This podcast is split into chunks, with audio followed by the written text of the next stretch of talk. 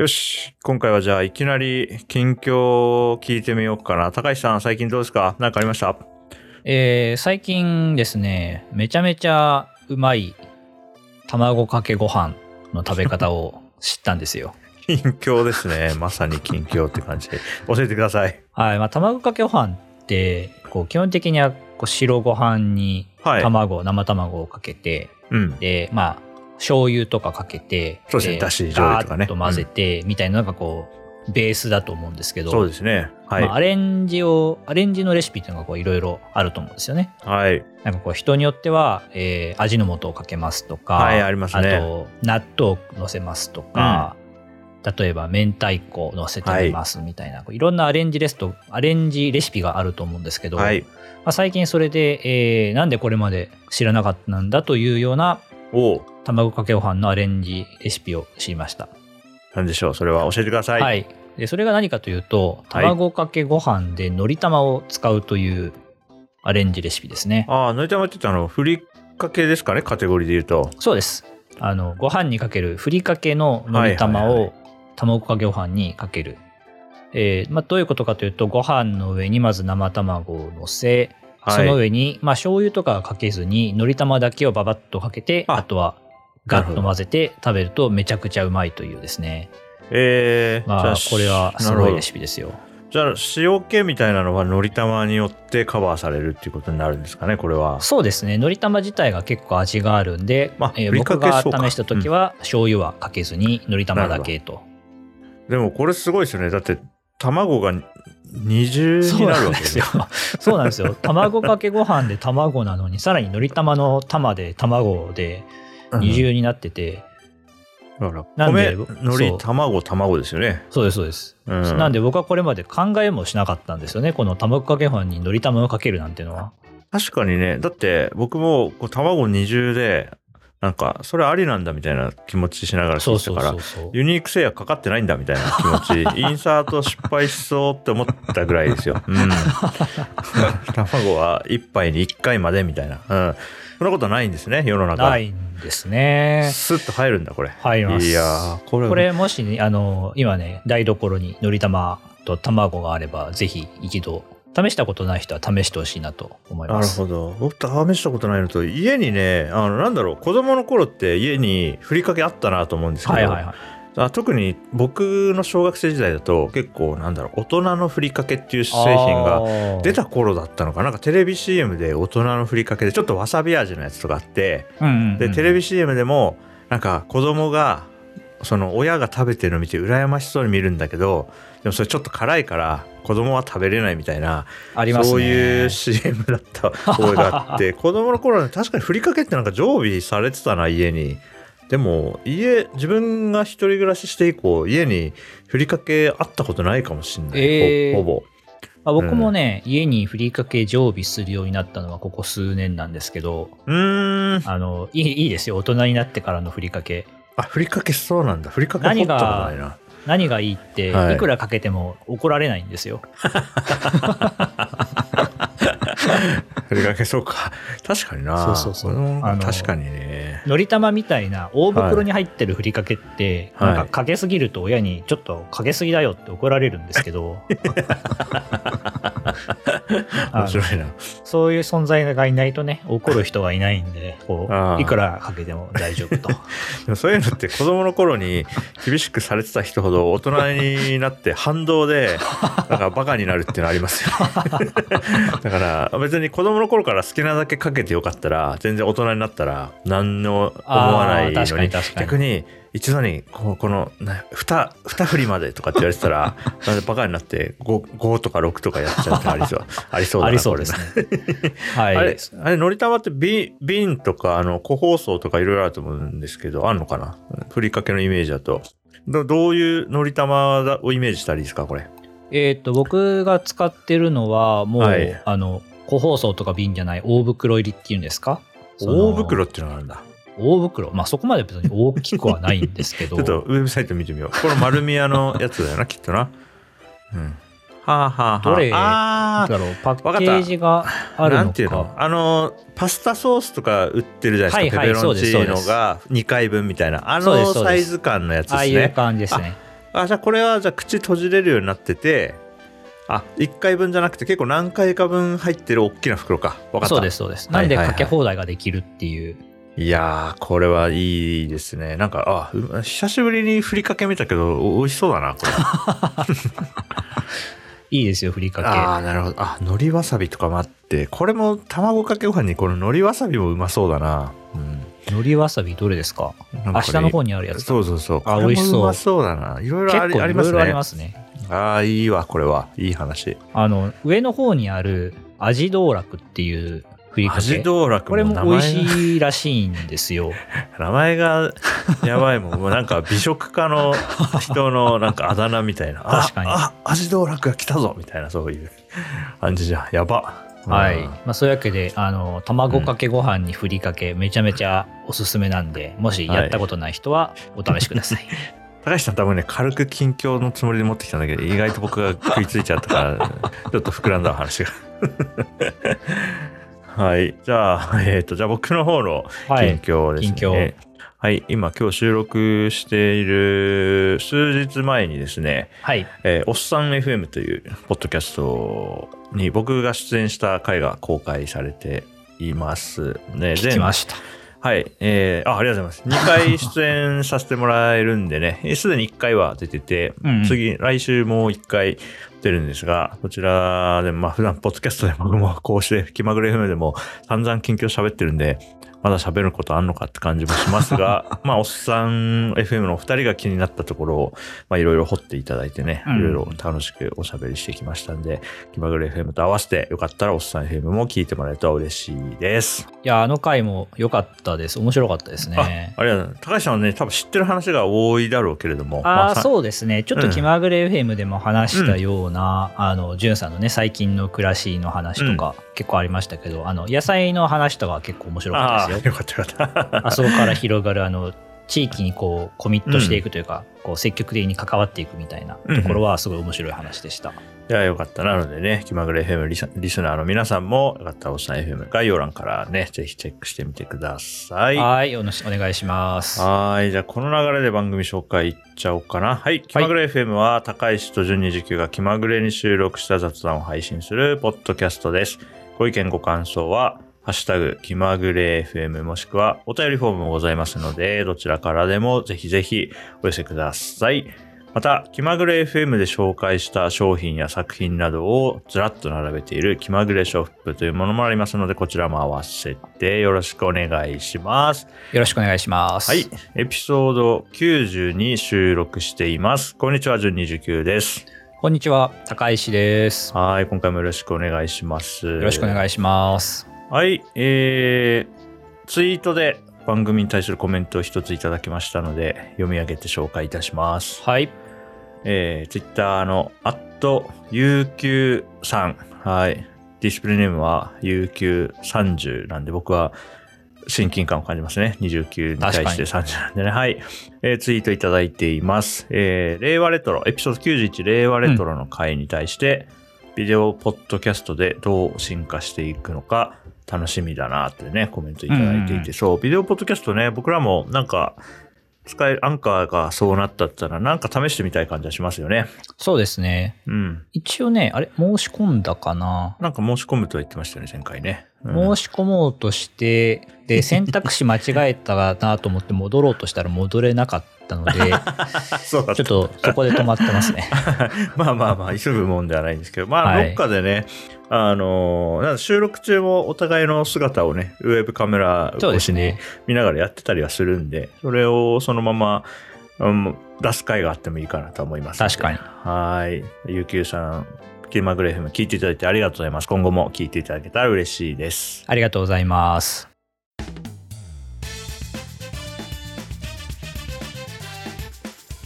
気まぐれ FM。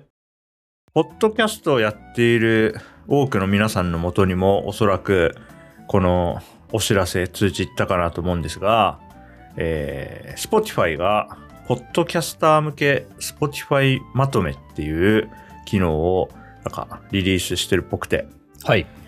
えーなので僕らで言うと気まぐれ FM は今年こんなんでしたよっていう各種うん。数値とかをまとめてくれてるんじゃないかなと思うんですが、いかんせんまだ見てないんで僕らも、ちょっはいとこれから僕と高橋さんで画面共有しながらそれを見ながら、おおとか、なんか反応を収録してみようかなっていう。やってみましょう。いかんせんね、あの、リスナーの皆さんには画面が見えてないので、いかんせんどういうコンテンツなのかわかりませんが、ちょっとやってみたいなと思います。はーい。画面共有ね、すればいいんだな。はい。えいできますか、えーはいはい。画面全体じゃない。えー、あ、これだな。今、画面共有開始してみました。お、来ました、見えますかね来ました。はい。今年も波乱万丈な一年を一緒に乗り越えました。リスナーと一緒に過ごしたあなたの一年を振り返ってみましょう。はい気。まぐれ FM さん、あなたの Spotify まとへ2021へようこそ。じゃあちょっとこれね、初見で新鮮なリアクションをなるべくお届けしたいなと思いますので、お願いしまやってみね。はい、じゃあさあ始めましょうというボタンを押してみます。あ、ちょっとね、動画というか共有が流れてくるのが遅延してるみたいなので、ややちょっと遅めでいきましょう。よし、行きましょう。はい、今年は初めてのことがたくさんありましたと。初めてのこと？なんでしょうね。見てみましょうか。はい。はいじゃあ、下矢印を押してみます。おあーえーっと、1月5日には今年最初のエピソードを公開しました。はいはいはいはい。なんえーエピソード44、安全に餅を楽しむライフプラン。話したな話しましたね。これいいですね。懐かしい。あれですよね。餅喉に引っ掛けて、なんか病院の人にお世話になりたくないみたいなことを言ったんじゃなかったかな。えー大きな一歩ですねってコメントくれてますね。これはもうなんかテンプレっぽい感じがしますが、でもいいですね。確今年の最初のエピソードこれだったとか、言われなかったら分かんなかったと思うんで。確かにじゃあ、次行ってみますね。次行きましょはーい。はいえー番組を通して新しい場所で新しい友達との出会いがありました。タイで初めてストリーミングされました。えー、タイに住んでいる人が気まぐれうん FM を聞いてくれた、ですかね少なくとも。再生してくれたってことですよね。おそらくあれですよね。IP アドレスからタイだと推測してるので、まあちょっともしかしたら何かご判定かもしれないとは思いつつ、タイで再生されたそうです。嬉しいですね。嬉しいですね。全然実感はないけど国。今画面にはなんか地球がぐるぐる回っているね。そうですね。なんだこれは。あーいや、次行ってみますね。次は何でしょうか？お？はい。今これは？年の成長には目を見張るものがありました。あなるほどこれはで成長率が書かれていて、リスナーフォロワー、あと合計再生時間うん。合計再生回数ですねおすごいです。これはだから2020年との比較ですかね、おそらく。ああ多分そうでしょうね、うん。で、見てみると、リスナーは233%になったのかな ?2.3 倍になったってことかな？すごいじゃないですか、うん。で合計再生時間も大体2020年の大体全体的に2倍になってる感じですねね。数値がね。いやこれ嬉しいですねこうやって教えてもらえるのは。これはいい。嬉しいですね。よっしゃこんな感じでどんどんいってみましょう。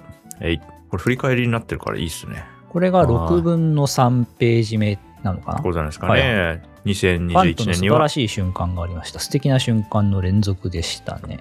抽象的なこと。を 何のこと言ってんだ？るじゃあちょっと次行ってみよう。す素晴らしい瞬間がありあったそうですよ。次に何か書かれているのかもしれない。うん。ええ？これすごいすごいですよ、よえー。読み上げますね。はい。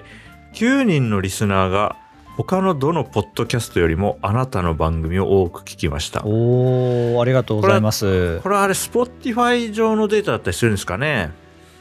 あー Spotify かもしくは僕らアンカーで、はいはい。がホストしていてアンカーのデータ使っていると全あそそのポッドキャストなのか。でも Spotify じゃないと誰がっていう情報はわからないから、ですよね。Spotify 上の可能性は高いですね。ねえでもまあもしかしたら9人ぐらいは気まぐれ FM を一推しのポッドキャストとして聞いてくれてるかもしれないってこと嬉しいですね。うん、仮にあの集計が間違ってたとしても別に後から訂正とかしてこなくていいです。9人が そうだったということでもう僕の中では今この瞬間確定しましたんで。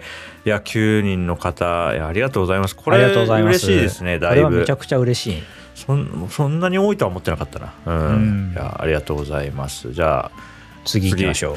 頼むからこのままいいニュースだけで終わってくれよ。なんか 最後で落とすとかやんやんなくていいからな。よし行ってみようさあ、はい次は、お？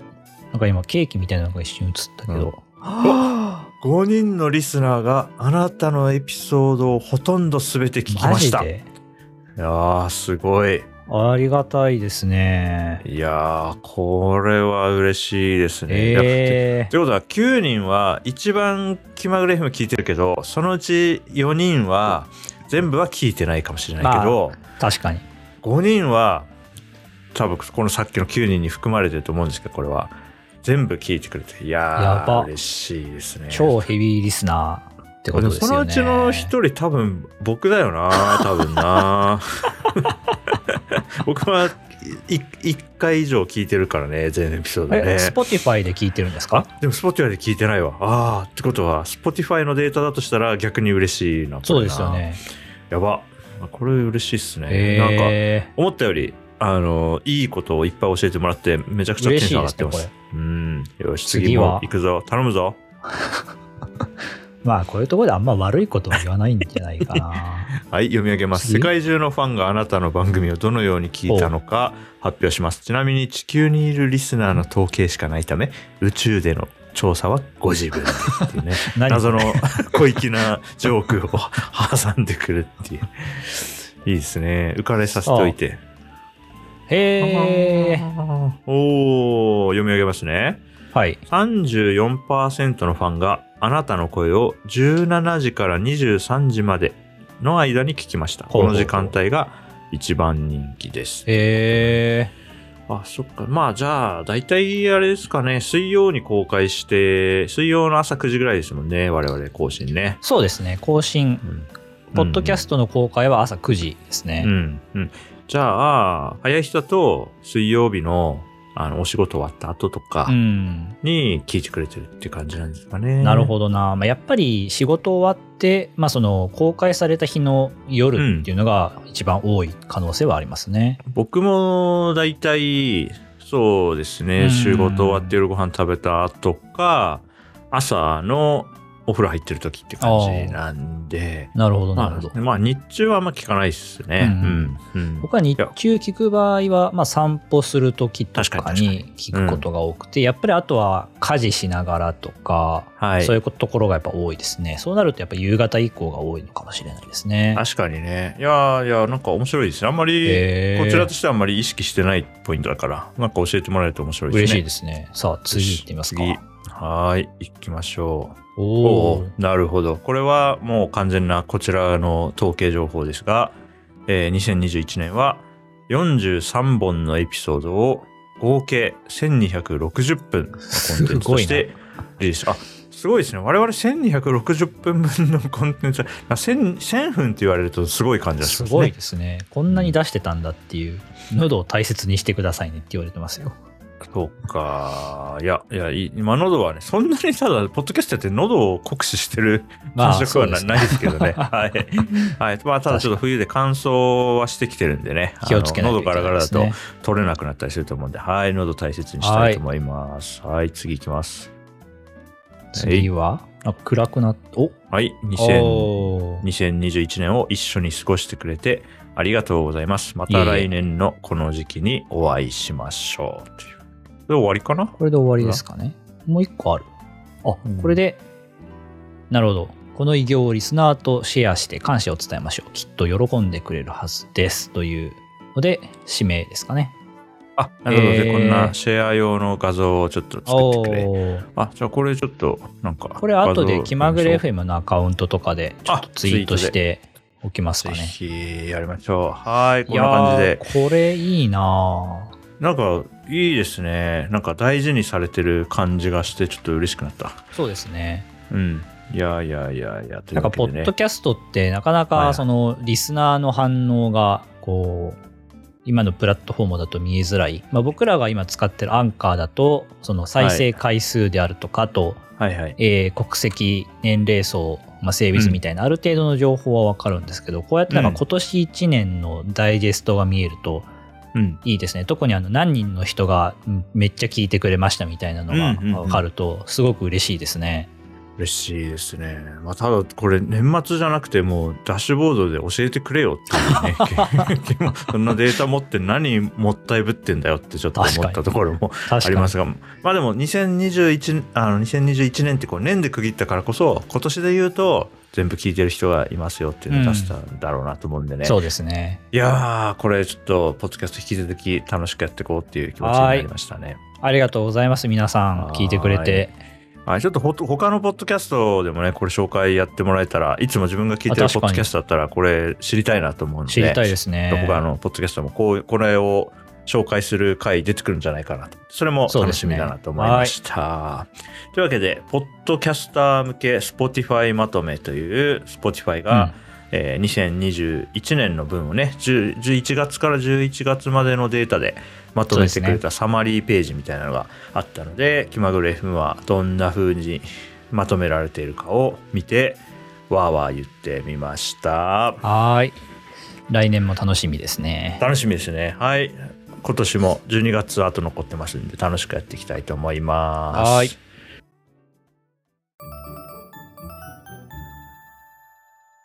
気まぐれ FM 最後に僕が持ってきた、えっ、ー、と、東海テレビのニュース記事から一つ紹介します。はい、えー、記事タイトル、かける順番で暖かさに違い、羽毛布団と毛布どちらが上か、うん、より暖かくしたい場合は意外な裏技もっていうなんかこのアクセス稼ぎたいんだろうなっていう感じのタイトルではございますが、えー、ここでねあの皆さんにも、えー、僕らと一緒に考えてほしいんですけれどもまあ、布団あるじゃないですか。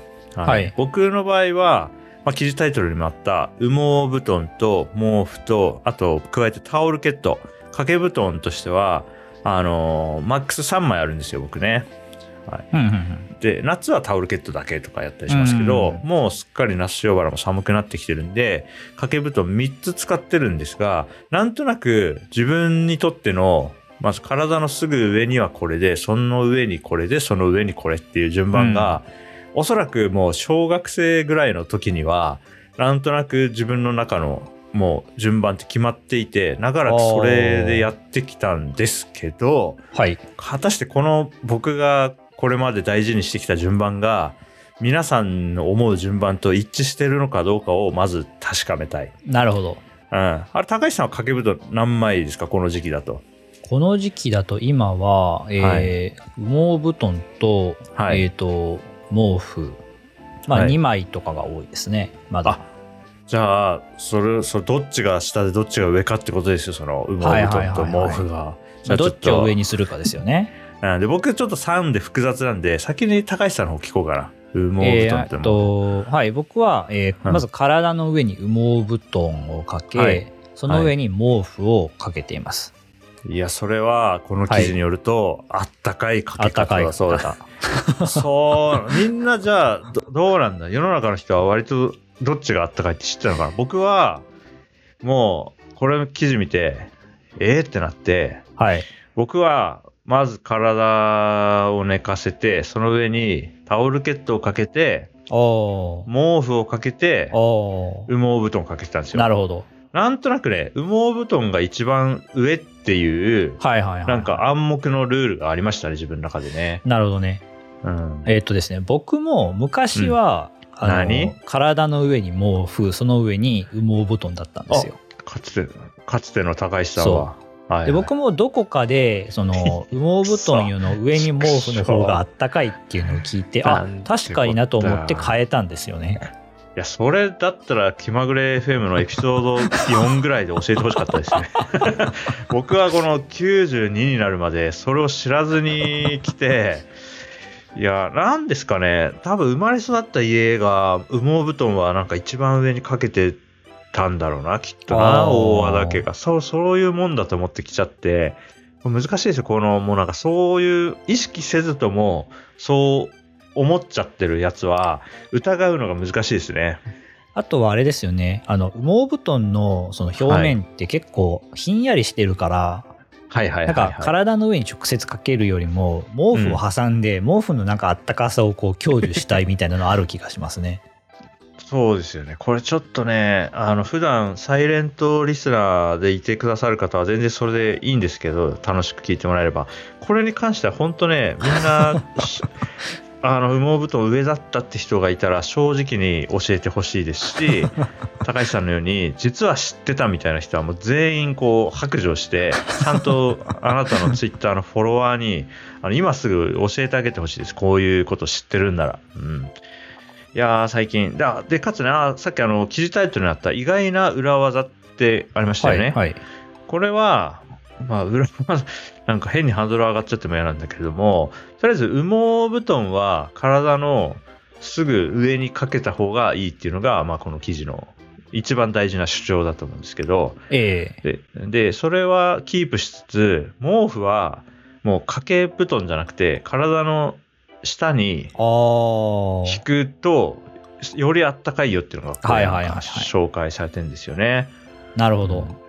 で、これを受けて、僕はこの記事を見てから、体の下に毛布引いて、そこに自分を寝せて、その上に羽毛布団をかけて、その上にタオルケットっていう感じになりましたね。今、それでやってみてる。なるほどね。ただ、あの、あったかさの差は、まあ、あんまりわかんない。まあ、寒くない。これが試して、寒いじゃんってなったらすぐ元に戻したと思うんだけど、少なくとも、これにしたら寒いじゃんとはなってないんで、あまあ、悪くはない考え方だと思うんですよね。まあ、まだそこまでその影響出るほど気温が低くないみたいなところはあるかもしれないですね。うん、あそうですね。ただね、あのー、思わぬ形で良かったのは、はい、今まで体の上に3枚掛け布団乗せてたんで、3種類ね。えー、で、3枚って結構、こう、ずらさずにキープするのが難しいんですよ。ああ、なるほど。うん。まあ、まあ、ジェンガとか想像したらね、わかると思うんですけど、もう解消が増えれば増えるほど、だんだんこうずれてきたりして、ね、朝はちょっと体をもぞもぞしたら、起きる頃にはなんかいろいろずれちゃって、確かに。なんか片足はみ出て寒いになったりするって、まあ誰しも覚えがあると思うんですけど、今、毛布を体の下に引いたことで、まあこれはほぼずれにくいですと、敷いてるから。ね、で、羽毛布団の上にタオルケットって2枚、2層になって層が1層減ったので、えー、あの、朝起きた時にずれてるってことはほぼなくなって、あの、なんていうんですか、快適に寝れるようにはなったんですよ。別の作用で。えー、うん。いや、だからね、あの、全く疑うことなくもう20年とか、なんとなく羽毛布団を一番上にしてたんですけど、あの、こういうことあるんだなって思いましたね。なるほどな。このね、毛布を体の下に、えー、敷くっていうのだと、毛布ではないんですけど、うんえーはい、僕はあの、毛布的な敷きパッドを真冬は体の下に敷いてますね。あ、あ、それはじゃあ、あったかくなるやつなんですか？えっ、ー、と、あったかいですね。ニトリの N ウォームみたいな。N ウォームのね、あの N クールと N ウォームあるの。ウォームの方なんですよ。あ、いやもう高橋さん、ただ僕は今無知を晒しただけじゃないですか、これ僕が。何も知ってる人に対して聞いてくださいよって持ってきて、高橋さんが全部知ってたとなるとね、もう恥ずかしいですよ、僕は。なるほど。じゃあもう、じゃあリスナーのみんなが救われてくれ。僕と同じように、なんか わざわざ寒い寝方してたわって人が一人でもいたらね、うん。あと全エピソード聞いてくれてる5人のうちの1人ぐらいは、これで助かった多分なると思うんで。確かに。何ですかね。思ったのは、夏はタオルケットだけで寝寝てる日があるんですよ。一番暑い時期は。はいはいはい。で、そこに布団を1枚足すってなると、なんていうんですかね、順にこう順番に重ねたくなる。まさかこう、ななんだろうな。タオルケットのみ、タオルケットプラス毛布ってなったら、なんか上に重ねてくる気持ちありましたね、なんかね。なるほどな。うん。まさか間に足すとはっていう、はいはいはい、盲点がありましたね。なんかでも納得感はあるというか、あの、うん、着る服を考えると、保温するものはこう体の近いところでその風とかを遮断するのは外側にするみたいなのあるじゃないですか。確かに。そう考えると羽毛布団は保温性能が高いので、はい、体の内に近い方で、はいはい、でなんか毛布はその熱を逃がしづらそうだから外側みたいなのは、はい、なんか理にかなってそうな気はするんですよね。なるほどね。じゃあヒートテックの位置みたいな、このあったかいインナーみたいなやつとコートみたいな。そうですね。なるほどね。じゃあ、僕がただ寒い寝方してたっていう だけ。あ、あでもちなみに、妻も僕と同じ寝方してたんで、あの、この記事見た時の大和田家のこう、老媒っぷりはすごかったですよ。え？とか言って。え？嘘でしょ？みたいな。なん、なんだったの？みたいな。あるんでね。それで今年ね、僕は何だったので言うと、3つ多分こう生活カテゴリーでは3つあって、まず1つは、なんか歯磨き？なんかオーラルケアは、なんか歯磨き粉と歯ブラシでやるって思ってたのが、今は、なんかこう、うがい、うがいした後、電動歯ブラシみたいになったんで、歯磨き粉っていうのがなくなったんですよ、生活から。そうなんですか？そうですよ。なんか、マウスウォッシュみたいな、なんか歯医者さんがおすすめしてくれてやつになったんで、なんか、あ、歯磨き粉って、絶対生活必要なものだと思ったものが、別にそうじゃないっぽいってことが分かったのが一つと、あとは気まぐれ FM でも喋った、お風呂の湯船の蓋は、その、あの、なんていうの、巻き取り式のやつってなんとなく思い込んでたけど、あれは掃除が大変で、シンプルな板のやつだと楽ってなって、あ、お風呂の蓋イコール、こう、巻き巻きじゃないんだってのが二つ目ですね。で、三つ目がこの羽毛布団の位置。だからね、38歳になっても、これだけこう生活の中で、まだまだこう、見落としてることがあるっていうのはね、来年もだからいろいろ、ちょっと聞いてくださいっていうのがあるんだろうなって思います。これはもう、知りようがなかなかないですよね。その、布団重ねる順番なんて、普段話さないじゃないですか。うん、だから小学校とかでやってほしいですよね、ワークショップとかね。ああ、確かに。うん。だってこれ38歳になって、こんなにねなんか前のめりに話すことじゃないと思うんですよ こんなことは。話すシチュエーションが思いつかない。いやー、本当にね、ありますよ、多分皆さんも、なんか生まれた家がそうだったからで思い込んでるけど、実はもう全然別の選択肢もあったみたいなのは。絶対あると思いますね。あると思うんで、でも高橋さんもそういうのあったらもう駆け込んでくださいね、気まぐれうにね。うん、ちょっとじゃあブログに僕の冬の、あの装備というか、はい、何をどうつけてるかみたいなのまとめとこうかな。あ確かに。だから寝る時のあの衣服含めてね。例えば人によってその靴下あるのかないのかとか、湯たんぽ的なオプションもあるし、冬と夏のパジャマとかいろいろ事情はあると思うんで、ちょっとこれは寝るときこうしてるみたいなのはちょっとぜひ皆さんの教えてほしいです。はい、いいっすね。やろう。無関係な人、寝ない人いないと思うんで、リスナーにも、ね、確かにみんな何かしらの方法で寝てると思うんで、ちょっとこうやって自分はいい睡眠を手に入れてるってなったら、これはもう絶対教えてください。そうですね。気になります。